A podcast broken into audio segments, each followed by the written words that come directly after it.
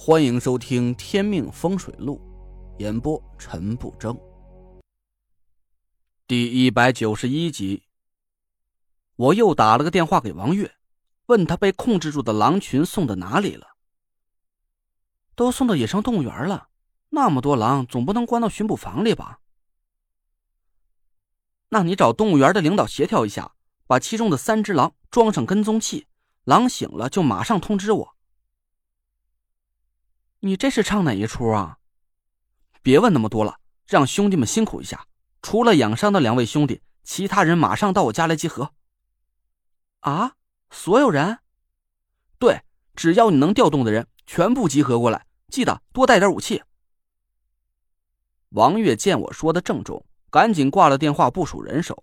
凌晨四点左右的时候，我家小院里挤满了人。田慧文担心的看着我。你这是要干嘛去？怎么来了这么多人？我歉意的看着他。连你也要一起辛苦下，跟我一起去当个医务兵。你记住了，一定要跟紧了王月，千万不能让自己受伤。王月拿着手机跑到我面前。累赘，动物园领导那边都部署好了，现在狼醒了，我们要怎么做？我一把抢过手机，把三只装了跟踪器的狼放走。对，放走！你怕伤了人，就把狼喂饱了呀。野兽吃饱了是不会主动攻击人的。动物园的领导还在絮絮叨叨的表达不满。我把手机还给王月，坐进车里检查了一下包里的家伙事儿。一路跟着狼的踪迹走，不要闹出大动静，悄悄的跟着。两辆改装过的十一座车轰鸣的开动起来，看来王月是把能调动的人都带上了。足足有二十多个人。哟，陈大师又见面了。我很意外，车里负责指挥的人是王月的老爸王旭。哟，王队，把你都惊动了。王旭哈哈一笑：“哎呀，很久都没亲自指挥行动了，出来活动活动筋骨。”王月的车上装有一套先进的定位跟踪系统，一个技术员不停的敲击着键盘。屏幕上显示出三个慢慢移动的红点技术员啊，我见过几次，代号叫舍利的那个小伙子。舍利说道：“报告猛虎，三个目标行动一致，现在正在往东北方向山区里移动，信号稳定，请指示。”王旭点点头说：“狼的嗅觉和听觉都很灵敏，保持三公里以上的距离，继续跟踪，随时汇报情况。”是。王月对我笑了笑：“你这大半夜的搞这么大阵仗是什么情况？”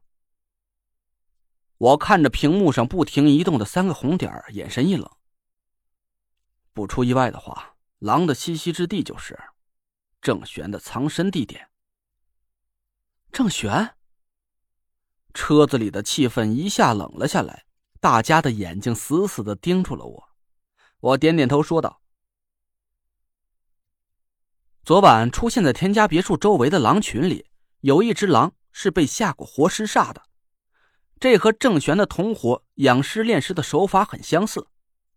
不出意外的话，郑玄和他们同伙现在就躲在狼窝附近藏匿，那只狼很有可能就是他们重建养尸地的试验品。王月很快就反应了过来，田总无意中得到狼王的信物。这些狼都是被信物的气息招来的，其中就包括了那只被下了活尸煞的狼。只要跟着其他狼找到狼窝，就能找到郑玄了。几个人的神情都很兴奋，我让大家先休息一下，养精蓄锐。可没人能睡得着，都瞪大了眼睛盯着屏幕。周栋阴沉着脸坐在最后面，他掏出一块木头来雕刻着什么。我看了看他。暗暗叹了口气。想要破解宁珂的本命尸煞，今天可能是最好的一次机会，也有可能是最后的一次机会。早晨七点多钟的时候，天色放亮，舍利报告说，三只狼的位置已经停了下来，地点是中州东北方向二百多公里之外的山区。王旭把我们召集到身边。搜集地形资料，我们部署一下行动计划。舍里熟练的操作电脑，敲击了一通键盘，很快就接收到几张卫星拍摄的图片。报告：山区面积约一百二十平方公里，狼群活动区域占其中三分之一，周围没有人为建筑，无法确定郑玄藏身的准确地点。我伸头看了看屏幕上显示的几张图片，指了指其中一张。这里是山的北坡吧？是的，北偏东二十五度。把这张图片放大。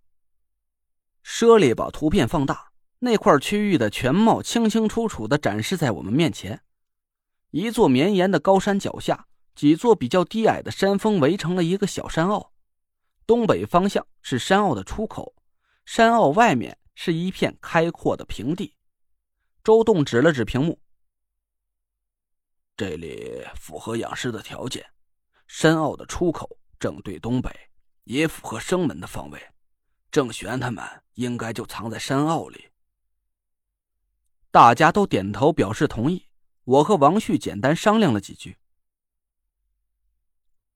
我和周师傅打头阵，王月带苏梅和其他兄弟守住山坳出口。苏梅，你记得用纸人阵封住生门，我们来个关门打狗。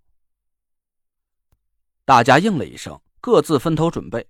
王月让车子停在山坳外一公里左右停下，我们步行往山坳的方向走去。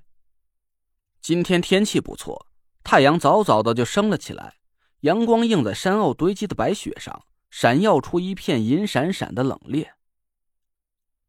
虽然冬天的山景缺少了绿色，但这一片苍劲的险峻之色也是很有韵味的。我抬头看着眼前的景色，微微愣了一下。好像是有点不对劲呢。累赘，跟紧了，别掉队。王月低声喊着我，我紧走了几步跟上他。嫂子被编在了救援小组，你别担心，我会照顾好她的。你自己倒是要小心点嗯。我心不在焉的答应了一声，又抬头看了看山腰上的白雪。我们悄悄摸到了山坳跟前。王旭把我们分成三拨人马，分头叮嘱了一遍。猎豹带队守住山坳出口，我带几个人在外围警戒，防止野兽袭扰。陈大使、周大使，你们两位要注意安全，尽量想办法把郑玄他们引到出口附近的开阔地这边。猎豹啊，会给你们火力支援。我和周栋点点头，冒着腰往山坳里走过去，拐过了一座低矮的山头。我和周栋趴在一块石头后面呢，往山坳深处看去。果然，山坳里黑气弥漫，南边最高的一座山峰下，黑气是最为浓郁，隐隐约约只能看见，好像有个挺大的山洞。我和周栋对看了一眼，郑玄应该就在那里了。周栋从包里掏出一个木质的密封，我看了一眼，就是他刚才在车上雕刻出来的。我用这小东西先探查一下虚实。我点了点头，周栋嘴里念叨了几句咒语，脚下变换了几个方位。就在这个时候，我眼前突然闪了一下，山腰上堆积的白雪反射出的耀眼的阳光。我伸手遮了一下眼睛。这个方向，我心里一动，赶紧拦住了周栋，从包里啊掏出黄铜罗盘，打准了方位。周栋瞪着我。怎么了？我看着罗盘上的方位，猛然倒吸了一口冷气。周师傅，我们差点就上当了。您刚刚听到的是《天命风水录》，我是主播陈不争。订阅专辑不迷路，麻烦您哎，再给我个关注。